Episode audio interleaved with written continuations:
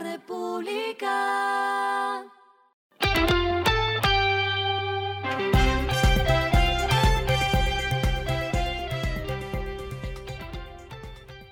Esto es lo que debes saber al comenzar la semana.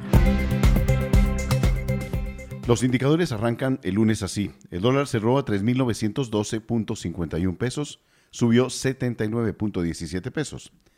El euro cerró en 4.118.15 pesos, subió 20.50 pesos. El petróleo Brent se cotizó sobre los 122 dólares el barril. La carga de café se vende en 2.165.000 y en la bolsa de Nueva York se cotiza a 3 dólares Las movidas del fin de semana fueron. En el marco del proceso de salida del capítulo 11, la aerolínea LATAM Airlines ha informado que logró cartas de compromiso de financiamiento con distintas entidades financieras, lo que se traduce en deuda por 2.250 millones de dólares y una línea de crédito por 500 millones de dólares. Este paso es parte de la reestructuración contemplada en el plan de reorganización y está sujeto a la aprobación del Tribunal de Estados Unidos. La firma china Miniso sigue expandiéndose en el mercado nacional. El próximo 15 de junio abrirá su tienda número 72 en el país.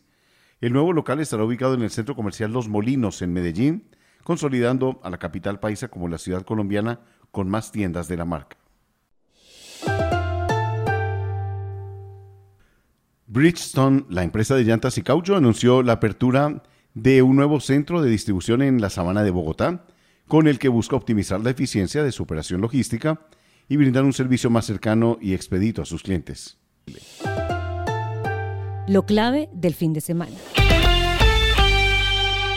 Durante el primer trimestre de 2022, Colombia recibió 5.186 millones de inversión extranjera directa, equivalentes a 6.2% del Producto Interno Bruto trimestral, según el último informe del Banco de la República. Los flujos, por este concepto, se destinaron a la financiación de proyectos productivos en los diferentes sectores como la minería, el petróleo, el transporte, las comunicaciones y los servicios públicos. Lo que está pasando en el mundo. El mercado de las criptodivisas se tiñó de rojo en línea con lo sucedido en el mercado financiero estadounidense el viernes. El Bitcoin caía cerca de 3.76%, hasta los 27.511.5 dólares, mientras que monedas como el Ethereum perdían 4.24%, el Cardano 1.87% y el Solana 4.42%. El movimiento se dio después de que se publicara el dato de inflación de los Estados Unidos que llegó a 8.6% anual en mayo, un dato más alto del que esperaban los analistas, por lo que se espera que la Reserva Federal continúe subiendo la tasa de interés. Finalizamos con el editorial de hoy, lunes. Título, ¿Y quién les va a llevar los hilos de la economía? Sumario, en ocho días Petro o Hernández estarán armando su equipo para los próximos cuatro años. Importante hubiese sido conocer a su ministro de Economía para mirar la línea